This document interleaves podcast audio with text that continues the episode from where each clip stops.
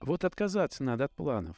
Счастливее того, кто умер во младенчестве, тот, кто вообще еще не рождался. Надо перестать бояться ходить на похороны. Почувствовать себя частью потока жизни. Длите жизнь.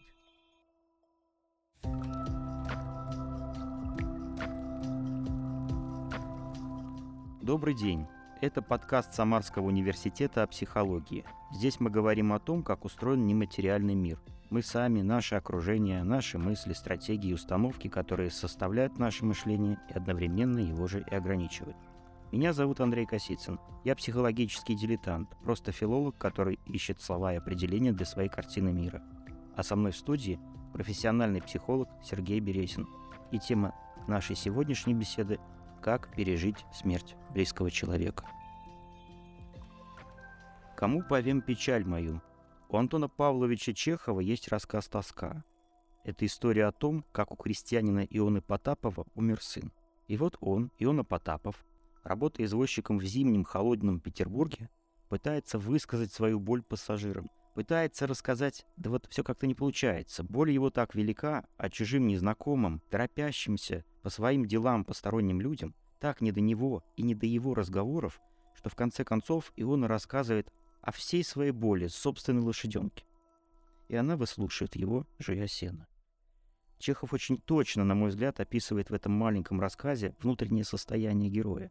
Он пишет, как Иона один своей боли, в переживании своей потери, в окружающей его, хотя на самом-то деле переполненной шумом петербургской тишине. Он одинок, и опять наступает для него тишина. Утихшая ненадолго тоска появляется вновь и распирает грудь еще с большей силой. Глаза Ионы тревожно и мученически бегают по толпам, снующим по обе стороны улицы. Не найдется ли из этих тысяч людей хоть один, который выслушал бы его? Но толпы бегут, не замечая ни его, ни тоски.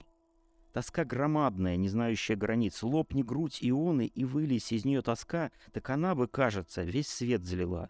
Но тем не менее ее не видно она сумела поместиться в такую ничтожную скорлупу, что ее не увидишь днем с огнем.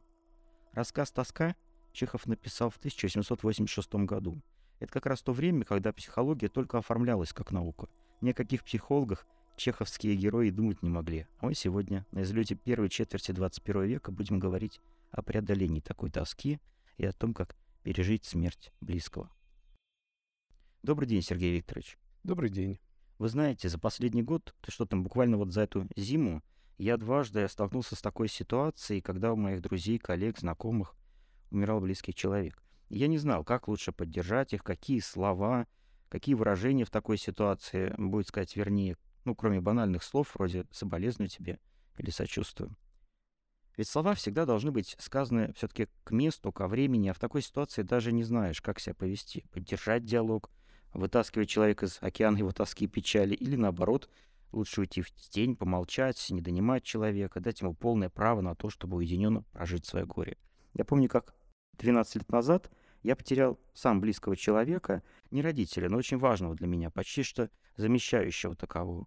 И вот, когда этот человек внезапно умер, я искренне не понимал, почему одни люди написали и позвонили мне, поговорили со мной, навестили, пришли в гости, а другие нет тогда это как-то даже приоритеты, мне кажется, для меня расставили для дальнейшего общения в моем кругу поменяло что-то на какое-то время.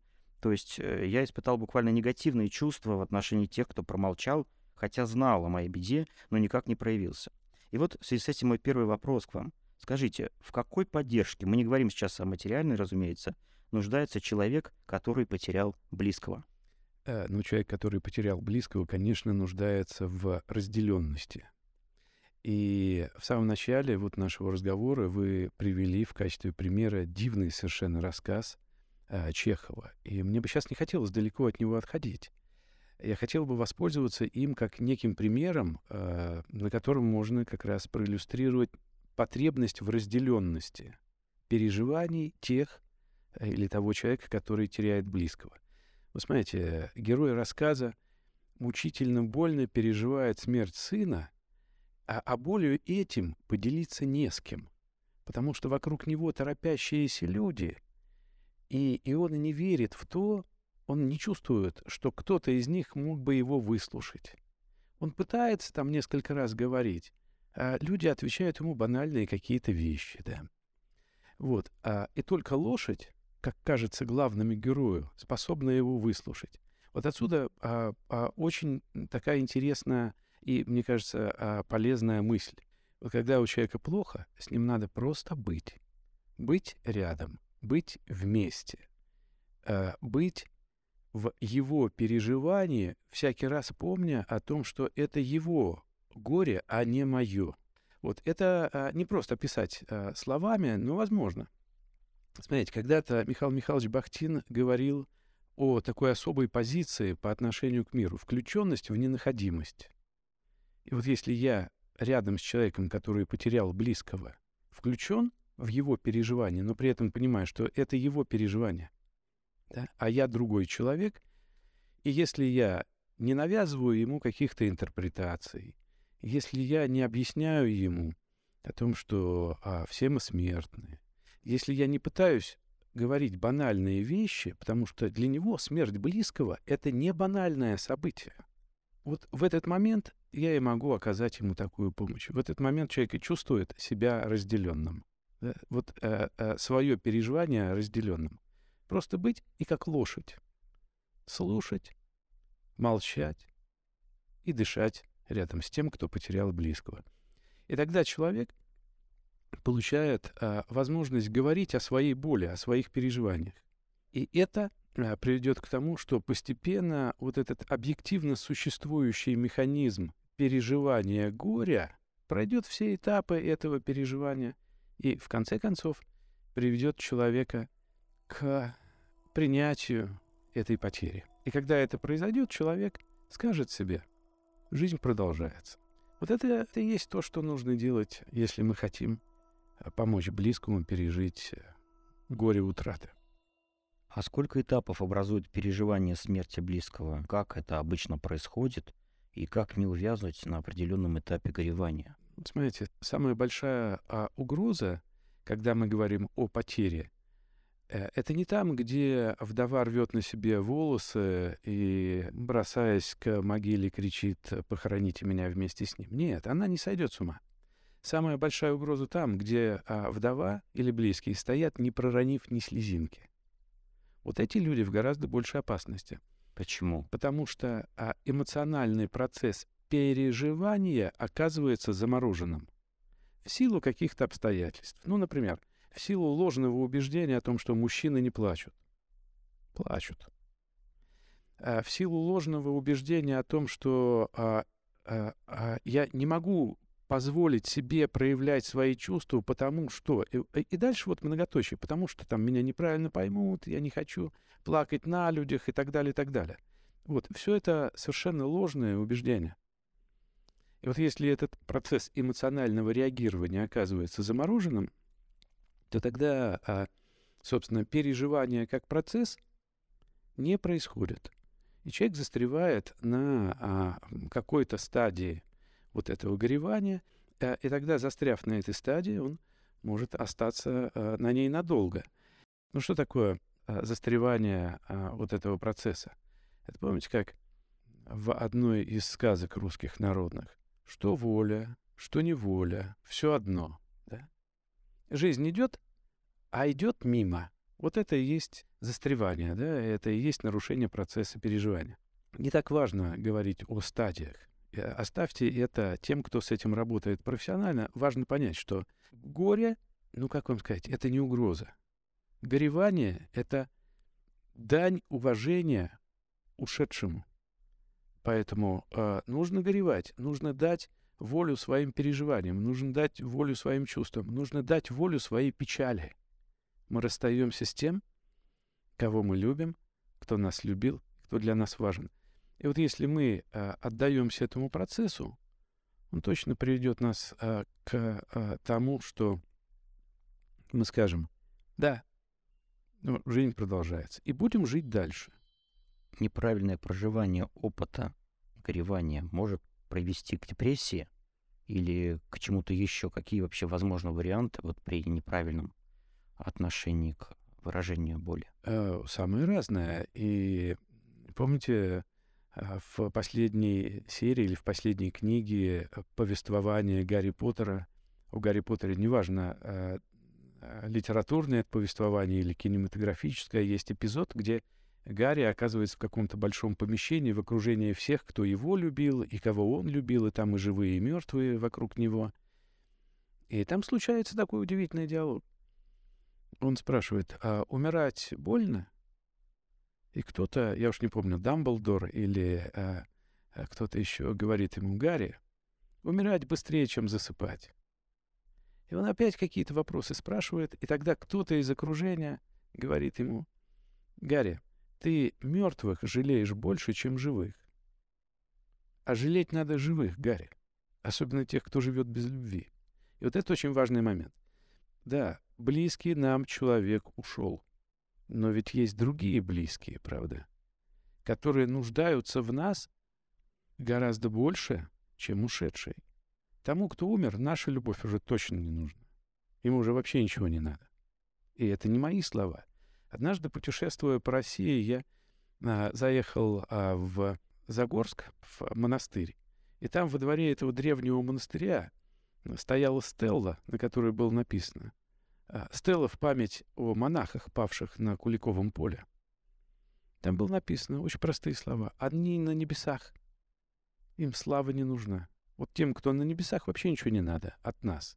Им нужна только память, потому что наша память о них — это молитва о них. И все. Вот. А в нашей любви и, и в нашем участии нуждаются живые. И вот если человек а, мертвых жалеет больше, чем живых, вот а, это опасная ситуация, потому что, вы знаете, как иногда а, говорят психологи, особенно те, кто занимаются системными семейными расстановками, вообще системными расстановками. Там есть такое ну, профессиональное выражение — идти в смерть за любимым.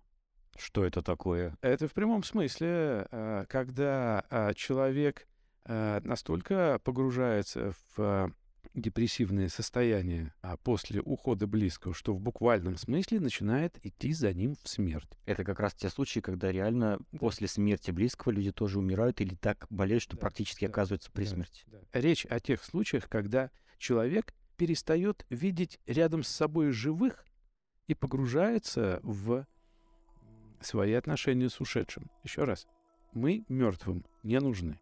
Мертвым от нас не нужно ничего. Ни любви, ни жалости, ничего. Кроме памяти и воспоминания.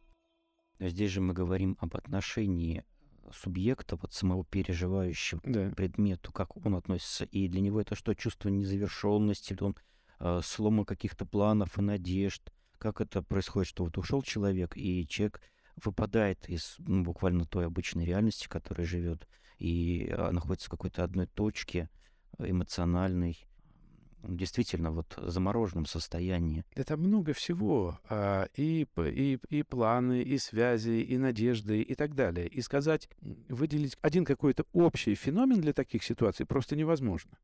Важно, что человек, горюя по умершему, вот если он в этом процессе, да, если он там плачет, переживает, негодует, отрицает, принимает — и так далее, да?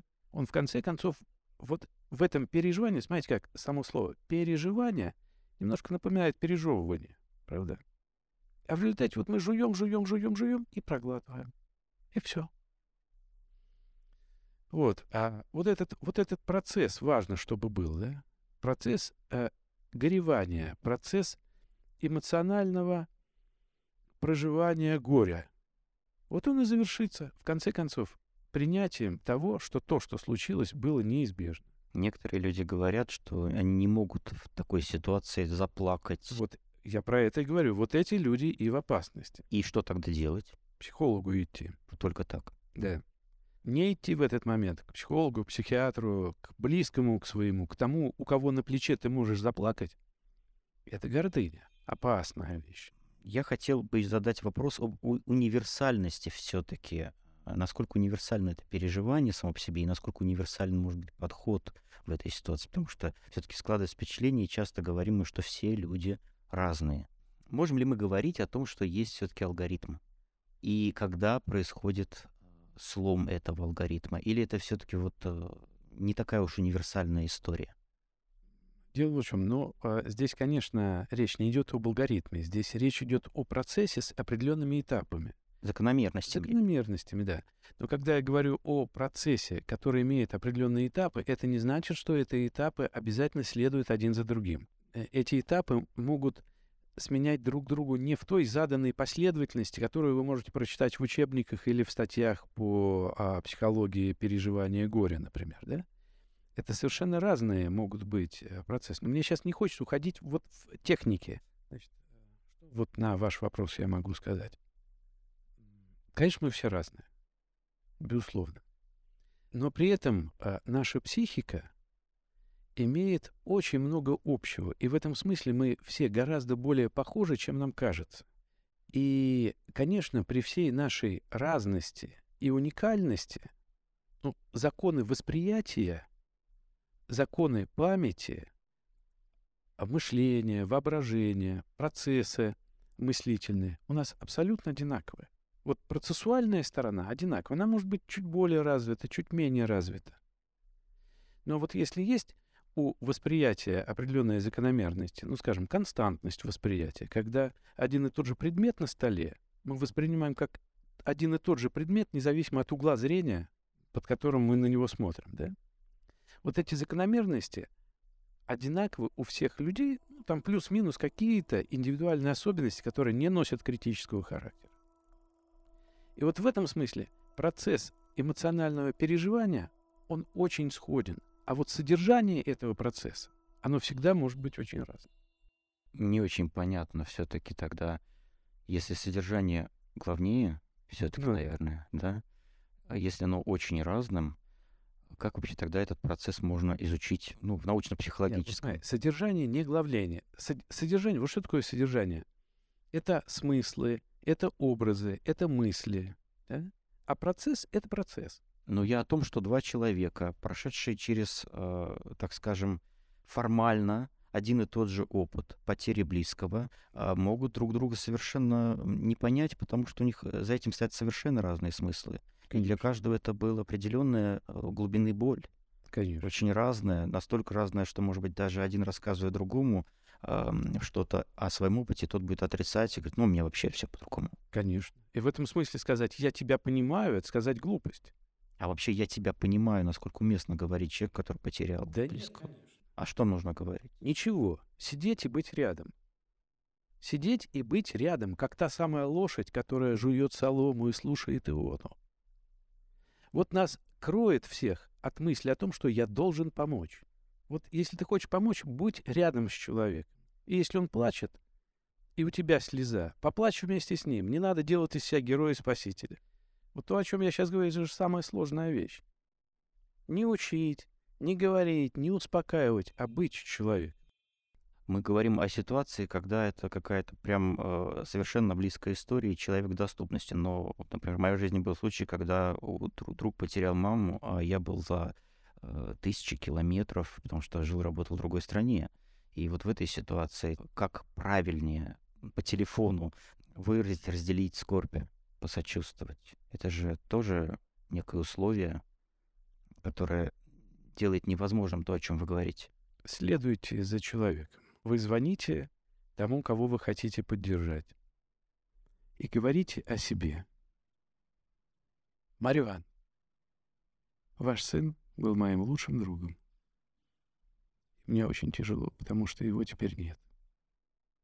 Ну и дальше не говорите о ней, говорите о себе. И, возможно, в этот момент ей тоже захочется что-то вам сказать о себе. И когда она будет говорить о себе, она получит то же облегчение, которое получает Иона, когда рассказывает о смерти сына своей лошади. Все ли действительно сталкиваются с ситуацией, вот, через которую проходит Иона? Ощущение невысказанности желание рассказать. Есть ли тут какая-то история вертности, то есть интроверты и экстраверты по-разному себя ведут, есть ли какая-то такая граница, когда человек действительно лучше не донимать и оставить, чтобы он просто остался наедине с собой, потому что это легче для него, чем когда кто-то будет звонить и рассказывать о себе. Знаете, есть такой э, замечательный фильм советский, называется «Время желаний». Там э, соединяются в пару уже не молодые люди. Вот такая немолодая, но очень энергичная женщина э, выходит замуж за еще более немолодого, очень такого сбалансированного мужчину, который свою жизнь описывает очень просто. Он говорит, меня все устраивает, я на своем месте, я счастлив. Но эта женщина начинает э, развивать такую бурную активность, вот, э, она э, хочет менять жилплощадь, она хочет э, переехать в другую квартиру, она хочет, чтобы муж ее получил новую должность, она хочет, чтобы он носил новые очки, другие совершенно, другие костюмы, ну и так далее. Она всего этого добивается, а муж умирает. Просто умирает. И у зрителя, у части зрителей появляется ощущение, что хотя бы в последний момент она понимает, почему он умирает. Не надо было бы так его тащить к счастью. Вот. А, и вот когда я работаю с этим фильмом в, в группе, в кинотерапии, группа делится обычно прям на два, а, на две части. Одни говорят, что, слушайте, ну она его просто в могилу свела. А другая часть группы говорит, ну она же все делала не ради себя, а ради них. Ну и те, и другие правы. Но когда эта женщина все делает ради нас, игнорируя состояние своего мужа, она его сводит в могилу. Вот, возможно, это универсальный, кстати, ответ. Если мы игнорируем состояние человека, мы э, не очень хорошо его чувствуем. И вот тогда мы точно ему не помогаем. Вот тогда мы точно лезем не в свое дело. Вот тогда лучше не, не прикасаться, не приближаться. Приближаться и прикасаться можно тогда, когда ты готов человека чувствовать. Да? Не игнорируя его желания. И если он говорит, Слушай, ну, а, да, я побуду один. Ну, оставь его одного. Да, побудь и приходи. Я тебя жду. Вот может быть ответ. И дайте ему побыть одному, э, ожидая, что он к тебе придет. Такой вот у меня вопрос возник. А как разные типы людей своими там темпераментами, психологическими какими-то свойствами переживают такой опыт? Вот можем ли мы говорить, что разные типы переживают по-разному, связаны вообще какие-то черты человека с той моделью, которую он для себя избирает в такой момент? Ну, конечно, особенности нервной системы, особенности темперамента, типы характеров, типы личности. Все это достаточно хорошо исследовано, изучено, и люди с разными типами вот перечисленных Э, характеристик по-разному реагируют на боль утраты и по-разному реагируют на смерть близкого. Разумеется, это так. Э, и мы можем говорить здесь о различных э, способах реагирования, о различной глубине и так далее. Может быть, гораздо большее значение имеет степень эмоциональной близости, которая была с тем, кто ушел. Вот это важнее. Гораздо большую важность имеет то, как мы осмысливаем для себя эту смерть. Так, конечно, в зависимости от разных жизненных обстоятельств люди по-разному переживают смерть близких. А известны ли случаи вообще, может быть, вам, э, когда смерть чужого абсолютно человека воспринималась э, как, ну, прям очень истинно настоящая собственная боль? Мне кажется, что это, например, среди фанатов каких-то культовых звезд, может быть. Тогда это или чужой человек. Вот как так, это? Что, такое а что значит чужой человек?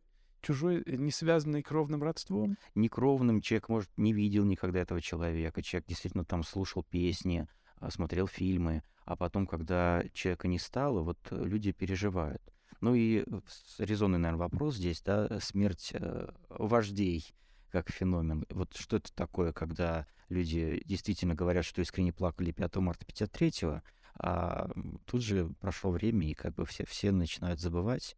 То есть вот, э, вот что это за феномен, когда вроде и чужие люди, и культура так устроена, что надо, и толпы плачут? Так это не чужие люди. Человек, не связанный кровным родством, не всегда чужой. Это люди, образы которых интегрированные в систему личностных смыслов, интегрированные в систему личностных ценностей. Если мы говорим о каких-то кумирах, то это точно люди, образы которых имеют для человека личностные ценности и личностные смыслы. И когда говорят, приходит сообщение об их смерти, ну, конечно, для людей это означает, что а, ушел тот, кто был воплощением их ценностей, смыслов, устремлений и так далее. Но это искренняя боль. Конечно. 5 марта люди да, действительно искренне. Конечно. Но неужели вы думаете, что можно было плакать по приказу? А почему же тогда так быстро это все потом но у меня нет ощущения, что быстро. А может ли это быть какой-то вот как раз исторической травмой, когда вот та прожитая какая-то в истории страны общая боль, она сказалась на дальнейшем, ну, какой-то условной там депрессии или наоборот, э, ну, оттепель, да, как психологический феномен, мы можем говорить, что это связано как раз именно с переживанием смерти вождя или нет, или какие-то совершенно другие стороны жизни. Ну, я думаю, что здесь мы могли бы, конечно, рассуждать об этих вещах, но тогда мы попадаем э, э, в область субъективных интерпретаций. Да, мне бы все-таки хотелось оставаться на позиции науки. Да, и когда мы говорим о, о смерти, э, мы можем говорить о ней э, с позиции психологии, у которой есть э, методы исследования, результаты, э, которые Э, являются научно обоснованными и достоверными. Мы можем говорить об этом как мистики, мы можем об этом говорить как гуманитарии, и тогда собственный, и тогда э, субъективный опыт приобретает особую ценность. Вот с какой бы точки зрения мы ни говорим, мне бы не хотелось попадать в область, где точно не на что опереться. Ну, эта область уже, конечно, скорее культурологическая, нежели психологическая. А как, э, на ваш взгляд, вот Э, опыт переживания смерти другого, близкого, влияет на меня самого, ну, на переживающего, и, может быть, даже собирает меня заново. Вот смотрите, смерть — это не событие для того, кто умирает. Смерть — это событие для тех, кто остается. И э, переживание смерти, кроме эмоционального процесса, эмоциональной стороны — конечно же, включает в себя еще и смысловые, когнитивные процессы, когда мы а, воочию сталкиваемся с тем, что в обыденной жизни вытесняем на периферию сознания. Ну, кто из нас в здравом уме и твердой памяти, собираясь на работу или вкушая завтрак, или провожая свое чадо в школу, думает о смерти? Да нет, конечно, мы вообще об этом не думаем. В определенных возрастах мы вообще э, не думаем о смерти. Нам кажется, что мы бессмертны. Смерти нет, а тормоза придумали трусы. Молодые люди вообще не думают о смерти. Хотя молодым умирать легче, чем старикам, это точно. Постоянные мысли о смерти, они разрушительны. Но периодическое понимание того, что я когда-нибудь умру, это очень созидательно. Потому что если я понимаю, что моя жизнь конечна, вот это само понимание, ну, делает мою жизнь очень ответственным предприятием, делает ее для меня самого неповторимым. И вот когда человек видит тело умершего близкого, лежащего в гробу, мы воочию сталкиваемся с тем, о чем мы в обыденной жизни знать не хотим. Конечно, это колоссальная пересборка. Мы переосмысливаем наши отношения с ушедшим. Мы переосмысливаем свое место в отношениях с ним мы начинаем понимать лучше вклад этого человека в меня самого. Мы очень многие вещи переосмысливаем. И в этом смысле надо ходить на похороны к близким. Надо быть там, надо прощаться. Надо перестать бояться ходить на похороны.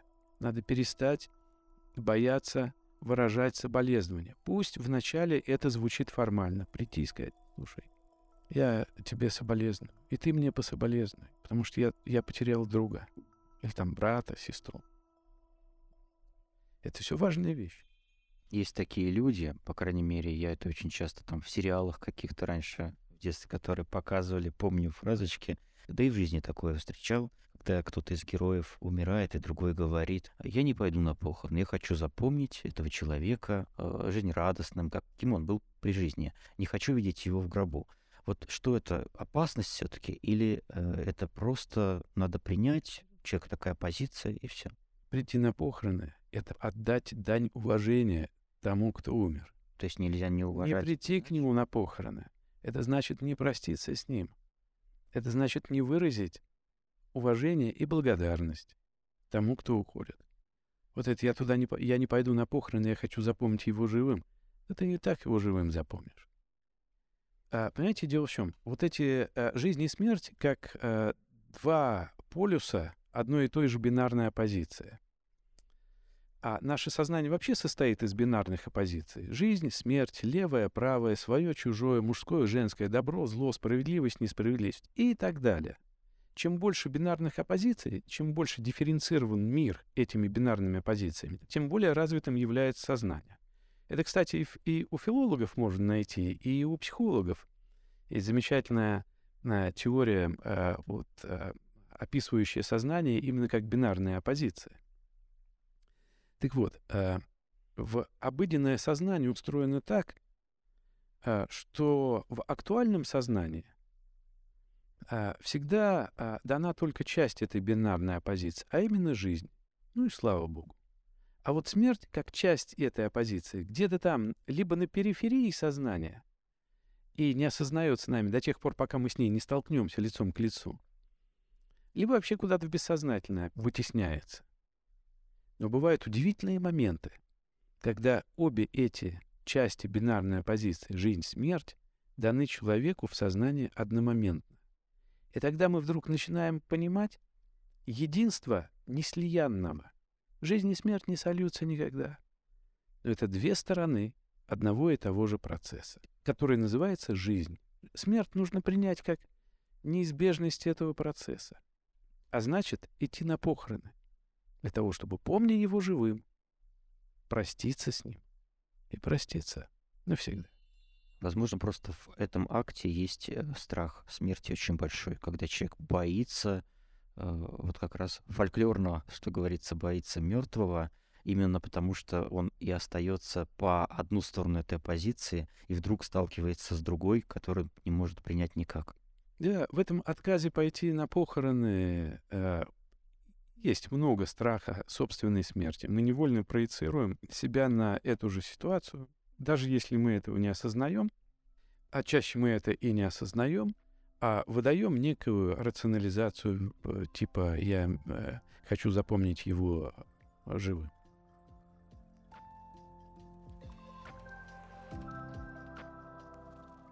Я помню с детства мне говорили, что вот есть определенные способы, как не бояться покойника. Они вшиты, наверное, в культурный код наш.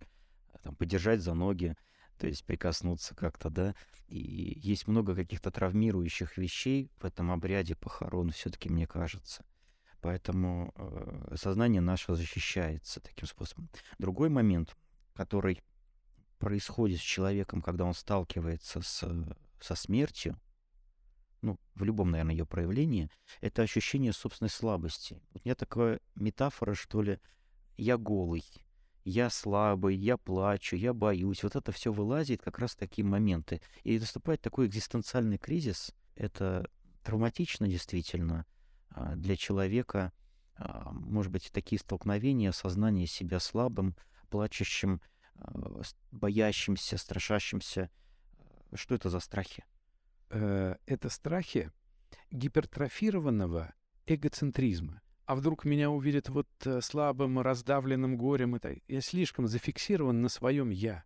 Но при этом это же мысль не про других, я и другие, которые это увидят, а я сам для себя осознаю. Я сам для себя осознающий, и другие, которые меня увидят. И вот это «я», «я», «я», его так много, что это не дает нам возможность увидеть жизнь чуть шире, чуть больше, чем оно э, есть на самом деле. Вот это наше ощущение беспомощности — это очень важная вещь. И до тех пор, пока мы боимся эту беспомощность перед смертью принять, мы остаемся вот этими а, придавленными ее неизбежностью эгоистами, э, э, да- ну даже эгоцентричными э, людьми. Вот смотрите, э, я ничего не могу сделать а, перед смертью. Я не могу ее избежать. Я не могу никого спасти от смерти. Ну, своих родителей я не могу спасти от смерти, они умрут. Ну, понятно, что а, если в доме пожар, а в окне мечется ребенок, и это в моих силах, я его могу спасти от смерти сейчас. Но настанет момент, когда он умрет. Принять свою беспомощность перед смертью как событием, как явлением, это на самом деле очень серьезный шаг в сторону личностного роста. Убегать от этой большой фигуры и от ее неизбежности — это проявлять вот тот самый детский страх. А значит, э, в каком-то э, глубинном эмоциональном смысле оставаться ребенком. А с другой стороны, когда человек как раз-таки очень много думает об этом, сталкиваясь с такой ситуацией, плачет, переживает, проваливается в свою собственную боль, цепляется буквально за нее, да, есть ли период э, действительно какой-то, когда считается нормальным, что вот он это должен прожить столько-то времени, потому что я слышал про некие нормы условные в, от полугода там, до трех лет. Вот это отпускание, что это за процесс. И есть ли это процесс тогда взросления, да, раз уж мы заговорили вот про позиции э, инфантильные, что вот э, это тот период, который достаточен человеку, чтобы измениться как-то, да, и э, принять и стать, что ли, выше на позицию к, так, к собственной личности. Помните, как э, в сказке Пушкина? Год прошел, как сон пустой. Царь женился на другой. Вот год. Год. Год. Земля должна описать этот круг вокруг Солнца. А можете пояснить, как психолог, почему именно год зафигурировал в э, этом разговоре? Ну, можно это объяснять теми особенностями строения человеческой психики, которые существуют, э, которые сложились эволюционно и, собственно, которые и дают нам возможность э, горделиво называть себя Homo sapiens sapiens. Но а, здесь важно, может быть, другое. А, то, что а, а, в самой а, культуре человечества выработаны механизмы, поддерживающие этот процесс и задающие определенный ритм этому процессу. Но э, в разных культурах и в разных э, религиях это может выглядеть по-разному. Но суть остается одной и той же. Ну, например, э, поминки на третий день, на девятый, сороковины и год. То есть, по большому счету, все эти периоды — это культурой заданные программы. Да, культурой заданные программы, но они не могли бы быть заданы культурой, если бы они не соответствовали а, объективной э, динамике эмоциональных э, переживаний. Но еще в этом я вижу природный цикл. Ну, разумеется, ну, без сопротивления. А, поэтому, когда человек в культуре, у него есть а, культурно обусловленные способы переживания. Когда человек со своими близкими, он точно найдет там поддержку, он точно найдет разделенность своего горя. Плохо, когда человек один. И некому, некому о своем горе рассказать, кроме как лошади. Культура плакальщиков была в э, древности. Конечно, конечно. Это как раз психологическая помощь какая-то, когда человек не может сам заплакать и пережить правильно, интуитивно понятое древним. Да, совершенно верно. Знаете, как называется последняя звезда в ручке ковша большой медведицы? Она называется Алькаид Беникташ, то есть предводитель плакальщиц специальные люди, плакальщицы, э, не то что профессиональные, но люди, женщины, которых приглашали оплакивать покойного. Да. И вот этот плач, этот вой, это, этот, эти причитания.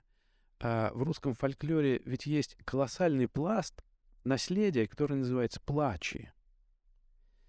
Вот. А это бес, эти бесконечные причитания, плач, э, там, завывания — все это помогало пережить горе на его начальном этапе. Конечно, это созданное э, человечеством и закрепленное в культуре э, механизмы, э, способствующие переживанию смерти и принятию ее как неизбежность.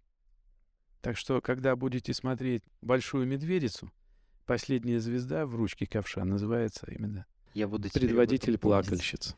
Знаете, еще вот момент, когда я в детстве оказывался на похоронах там бабушек, дедушек, кто слышал всегда однообразные очень фразы. На кого ты меня оставил? Как же я без тебя буду? Как же без тебя выживу? Вот это тоже такое ощущение то ли из культуры плача, потому что они прям буквально как заученные. Да.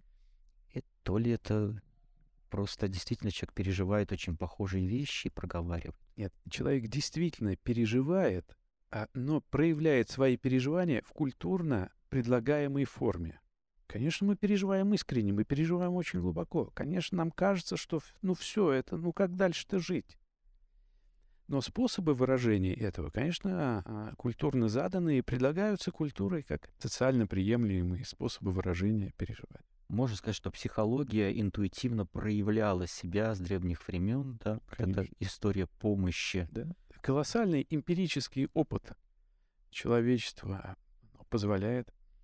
А когда я о личном опыте, опять скажу, впервые в детстве слышал песни в церкви при отпевании, то я просто поражался образом, которые пропиваются в этот момент, да, то есть э, такое ощущение, что тебе, слушающему, дают картинку, а что будет. Такое путешествие по загробному миру в какой-то. И позже уже на филфаке я узнал, что были там тексты пирамид и э, книга мертвых и прочие загробные путешествия, хождения, так скажем. А впервые я услышал это в церкви, когда бабушка умерла, и вот отпевали, и как, значит, она будет э, обрастать травой, да, вот это такое природное, то, что попало в эти церковные песнопения, интересная вещь, но такое ощущение, что выйдя оттуда, я совсем маленький мальчик понимал, ну вот, цикл замкнулся, я расстался с бабушкой, все понятно. Да, было печально, но не было страшно, правда? Более того, когда я после всего этого оказался за столом, я до сих пор это помню, первое, да, ощущение поминок в жизни, э, вот это кутья, э, сладкий компот, как будто это все создали для того, чтобы э, вдруг после всей этой трагедии тебя вернули в обратную, обратно в нормальную жизнь, покормили, и отпустили. Все, все в порядке. Жизнь продолжается. Вот, я здесь хотел бы создать маленькую интригу такую. А всех, кто дослушает нас до конца, я а, предложил бы поинтересоваться, как мне кажется, замечательной книгой Светланы Лащенко, которая называется «Заклятие смехом». Одна из глав этой книги посвящена похоронному обряду. И вы не поверите, один смех. Сергей Викторович, Одно дело, когда мы хорошо знаем человека, он нам действительно понятен, он близкий, да, мы его можем чувствовать. И мы наверняка понимаем, как его можно поддержать и что ему сказать. А вот если речь идет о коллеге по работе, с которым вроде бы общаешься, говоришь о делах, но не, наверняка не знаешь, как лучше ему выразить соболезнование и как будет правильнее сказать. Потому что человек из сферы чисто деловых отношений, он для тебя как бы закрыт есть такое ощущение, что это как бы чужой человек, ну пусть его вот его близкие поддержат, а я как бы тут совсем ни при чем, отмолчусь, и есть такая граница. То есть это чисто рабочие, деловые, э, партнерские отношения, и все. И вот в такой момент, как потом часто оказывается, человеку не менее важна поддержка его коллег и просто знакомых. И вот в такой ситуации как правильнее поступить, какие, вернее, будет подобрать слова. Есть ли универсальные какие-то ходы для поддержки, когда мы говорим о чужих, ну, условно, чужих людях? Говорить о себе. Не о своем опыте, а говорить о себе. Так сказать ему, э, слушай, я, я вижу, как тебе нелегко. Ну, это на самом деле важный вопрос. Э, надо понять, э, что человеку, э, переживающему горе утраты, ему нужна поддержка. И здесь не нужно стесняться. Здесь не нужно задавать себе вопрос, а насколько уместно мое участие. Нужно а, поверить а, собственному человеческому отклику на человеческое горе и пойти за этим откликом, и он точно не обманет. И он точно ну, не подведет. Поэтому если э, ты видишь, что коллега по работе э, переживает, что ему плохо, и он нуждается в поддержке, неважно, смерть близкого или какое-то другое событие, нет э, ничего, что могло бы ну, серьезно оправдать отсутствие сочувствия и сопереживания. Мы всегда можем это сочувствие выразить. Мы всегда можем сказать, ну, я вижу тебе плохо, я вижу, ты не в себе. Чем я могу тебе помочь? Мы всегда можем предложить эту помощь. Когда мы говорили о том, что а, все эти моменты, связанные с а, переживанием потери, все-таки культурная программа, и очень часто сегодня в психологии, когда разговор о культурных моделях возникает, то возникает разговор о гендерах.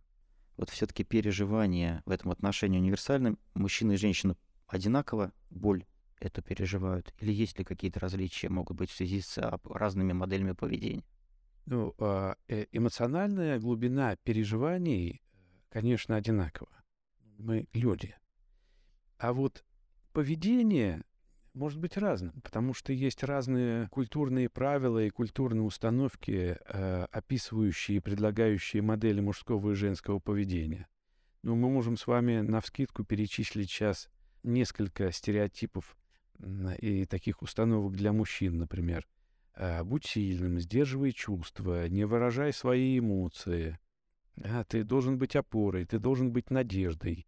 Там, ты должен воплощать в себе. И ты должен. Да? Вот. А, и в этом смысле социальные а, правила и оценки для а, поведения мужчин, конечно, отличаются от, а, от таких же правил в отношении поведения женщин. Безусловно, это касается в том числе и переживания горя. Но я даже не говорю сейчас про конкретно там пол, а про модели, потому что может и женщина как мужчина переживать, да, и наоборот, мужчина как женщина. Вот когда человек сталкивается с каким-то опытом переживания, да.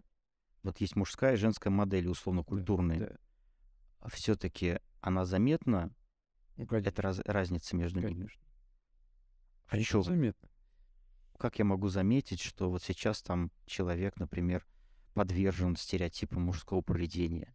Ну, если ему плохо, а он стоит как оловянный солдатик.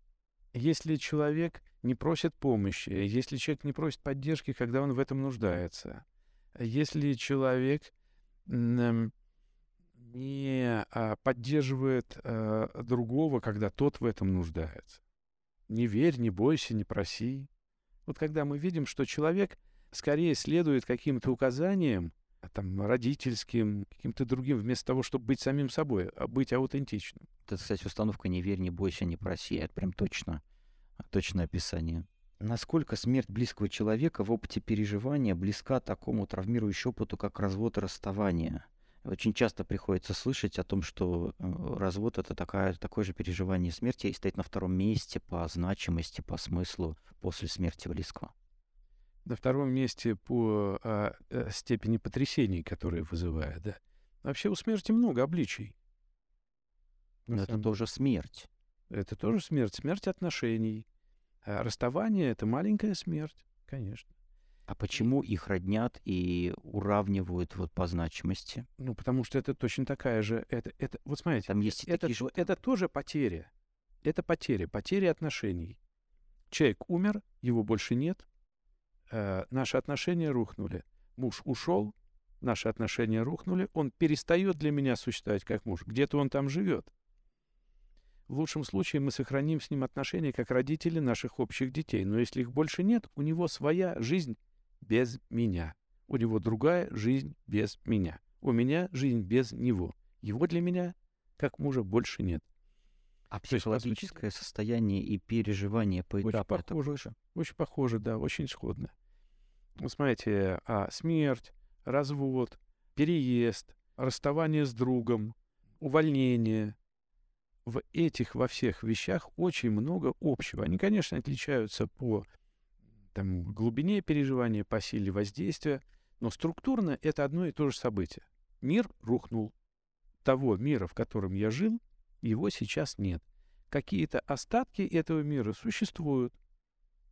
И тогда я заново пересобираю кусочки этого мира для того, чтобы выстроить его заново.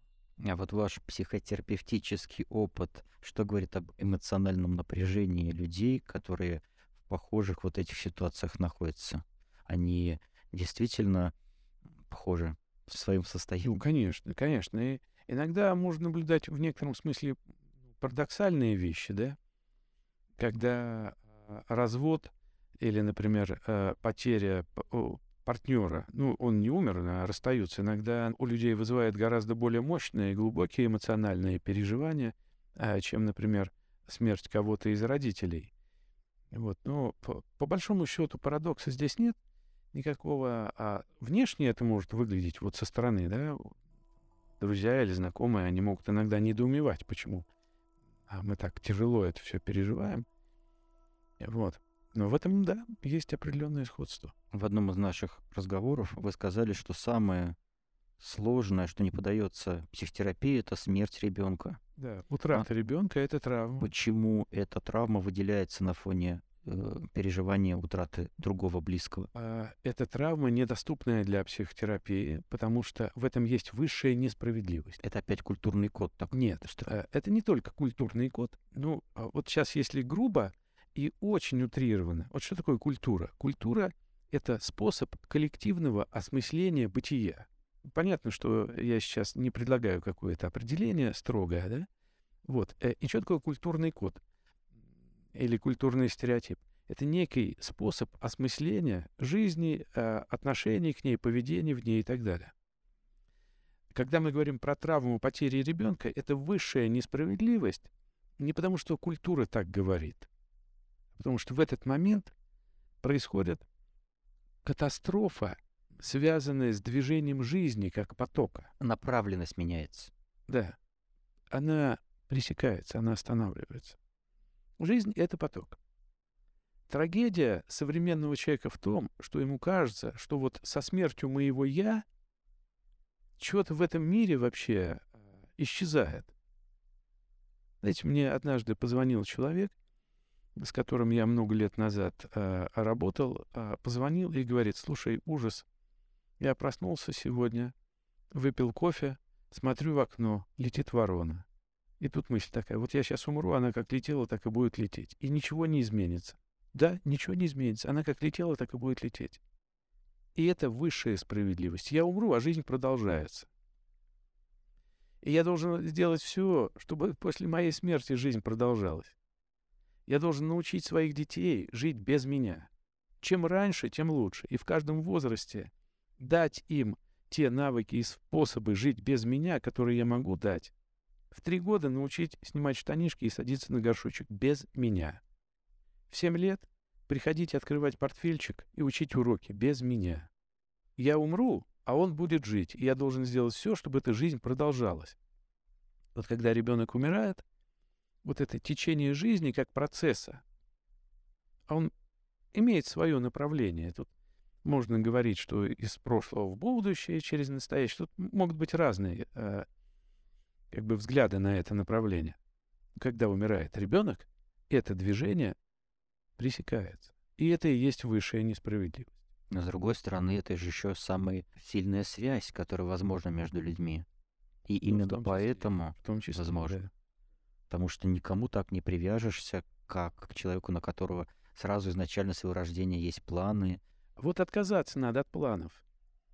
Знаете как, один человек рассказал мне свой сон у этого человека родился ребенок. И он вот в этих нервах и тревогах первых дней э, своего отцовства не знал, будет ли он хорошим отцом, как вообще с ребенком, да. И вот он говорит, как будто бы я спал или не спал, и вдруг приснился мне ангел, приходит и говорит, тебе Господь человека дал, корми его, пои, одевай, бывай, позаботься о нем как следует и отпусти, потому что он не твой, а Божий. Дети не могут быть инструментом реализации наших амбиций. Как только мы чего-то от них ждем, требуем, требуем от них э, соответствия нашим ожиданиям, мы накладываем на их плечи слишком тяжелый груз.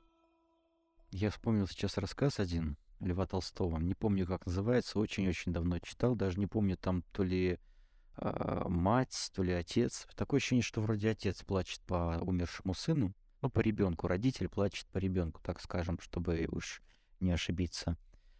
Умирает ребенок у родителей, и он горюет перед гробом очень сильно, места себе не находит, и в какой-то момент засыпает у гроба.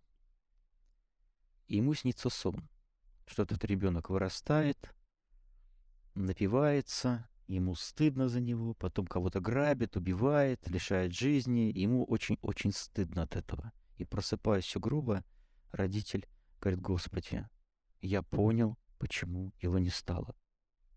э, он благодарен Богу за то, что этот ребенок, э, ну, его забрал Господь, и он не прожил ту жизнь, которая ему приснилась.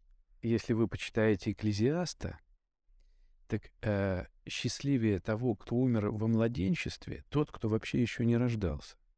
Это опыт человечества, э, воплощенный в текстах, которые являются священными для очень большой части человечества.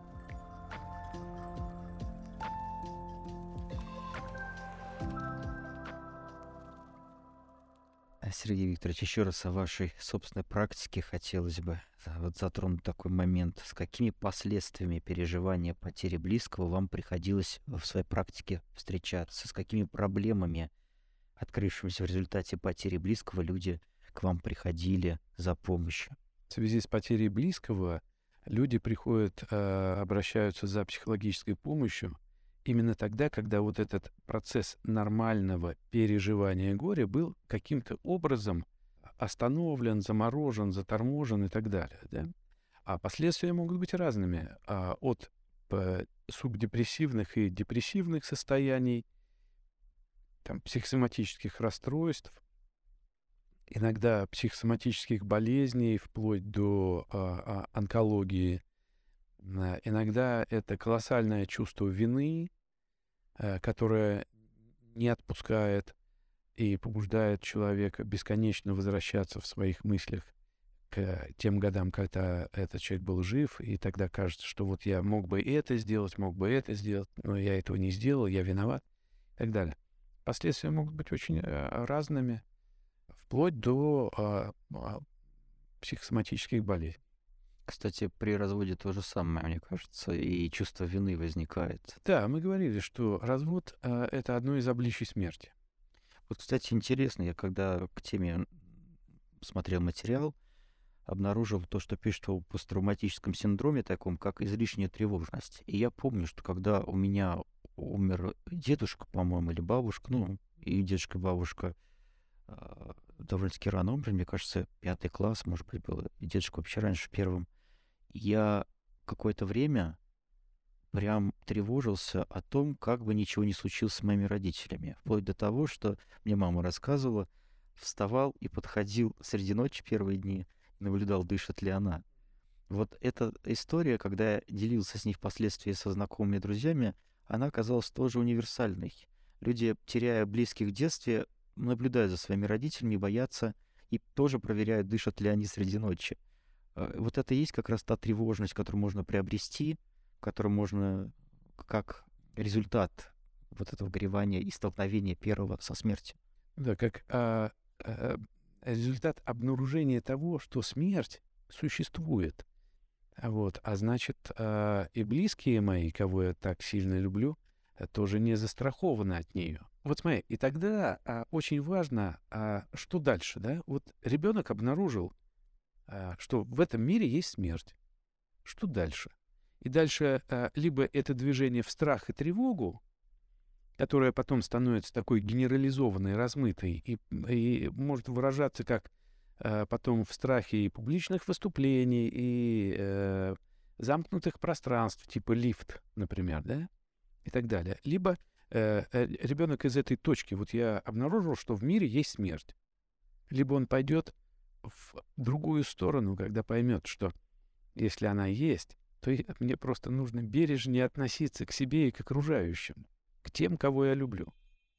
Вспомнился ужасный опыт Москвина, который автор словарей, который, э, в общем-то, столкнувшись со смертью в жизни, впервые сошел с ума. Он сейчас в местах заключения, насколько я понимаю, который шил из людей кукол после этого, забирая их по кладбищу.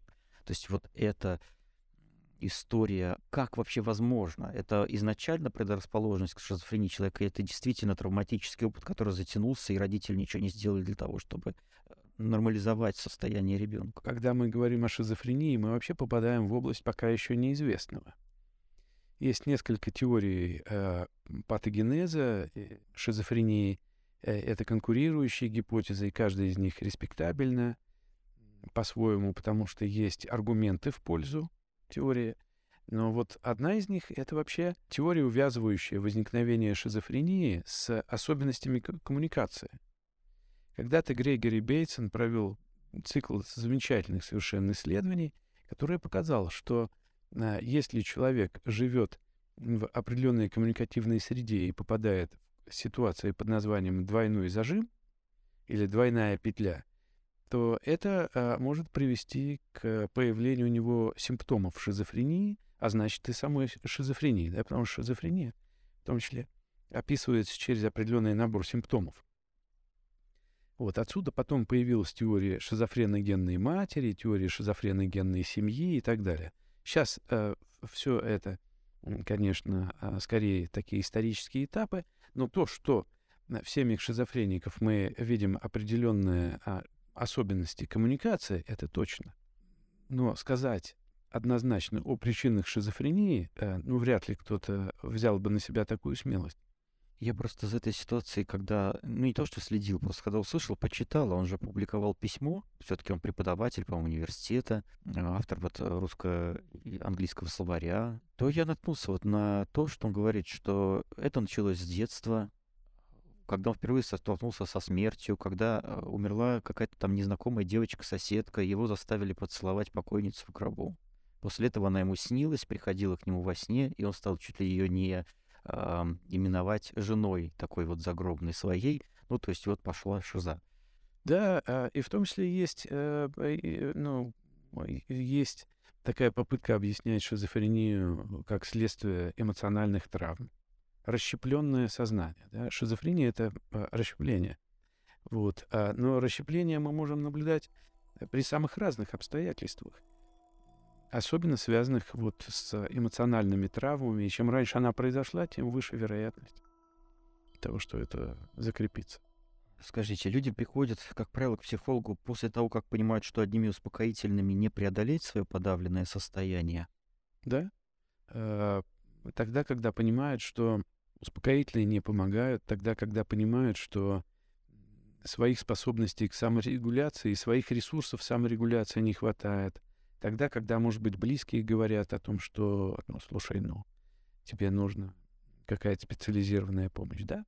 Но это не значит, что человек слабый, это не значит, что человек э, какой-то никчемный, и неспособность э, самостоятельно, используя разные средства, справиться с горем, это не, э, как вам сказать, это не повод для того, чтобы себя унижать, да? И финальный вопрос. Как помочь самому себе в ситуации, когда сам сталкиваешься с потерей близкого, когда накрывает ощущением момента, что мир уже не будет прежним, что значимого человека, родителя или близкого друга уже не будет рядом никогда. Самопомощь, она в чем возможна? Знаете, вот э, когда-то замечательный наш э, российский психолог э, Вадим Артурович Петровский, сейчас он профессор в высшей школе экономики, Э, разработал такую интересную э, концепцию, концепцию отраженной субъектности. Это удивительная вещь, о ней можно говорить как о психологическом объяснении э, возможности продолжения жизни после смерти. Ну, человечество вообще этой идеей увлечено. Продолжение жизни после смерти. А, вот. а здесь э, Вадим Артурович предлагает такую вещь. Он говорит, если человек, э, который был рядом с нами, э, вел себя в какой-то момент субъектно, то есть свободно и ответственно выходил за пределы заданной ситуации, э, такой человек обретает в нас идеальную представленность, да, вот ту самую отраженную субъектность. Человек своей субъектностью, то есть способностью быть свободным, спонтанным и одновременно ответственным, вот этой своей э, особенностью отражается в нас, а, обретая в нашем сознании возможность инобытия. И тогда, даже умерев, он продолжает существовать в нашем сознании не как воспоминание, а как вот этот а, отраженный в нас другой. Собственно, переживание физической смерти, вернее, переживание утраты, это и есть переживание а, вот того разрыва между психологическими ипостасями человека. Вот есть живой человек, да, как существующий индивид.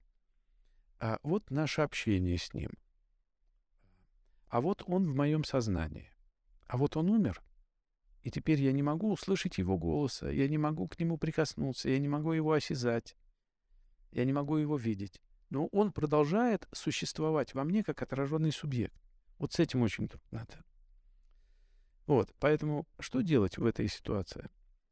Длить жизнь, почувствовать себя частью потока жизни и длить ее. Вот. Знаете, помогает еще такая вещь, она называется коробочка горевания. Взять коробочку, взять какую-то вещь, которая принадлежала только ушедшему, положить в эту коробочку, а коробочку на полочку. И в тот момент, когда ты о нем вспомнил, взять эту коробочку, достать эту вещь, подержать, повспоминать, поосязать, поплакать.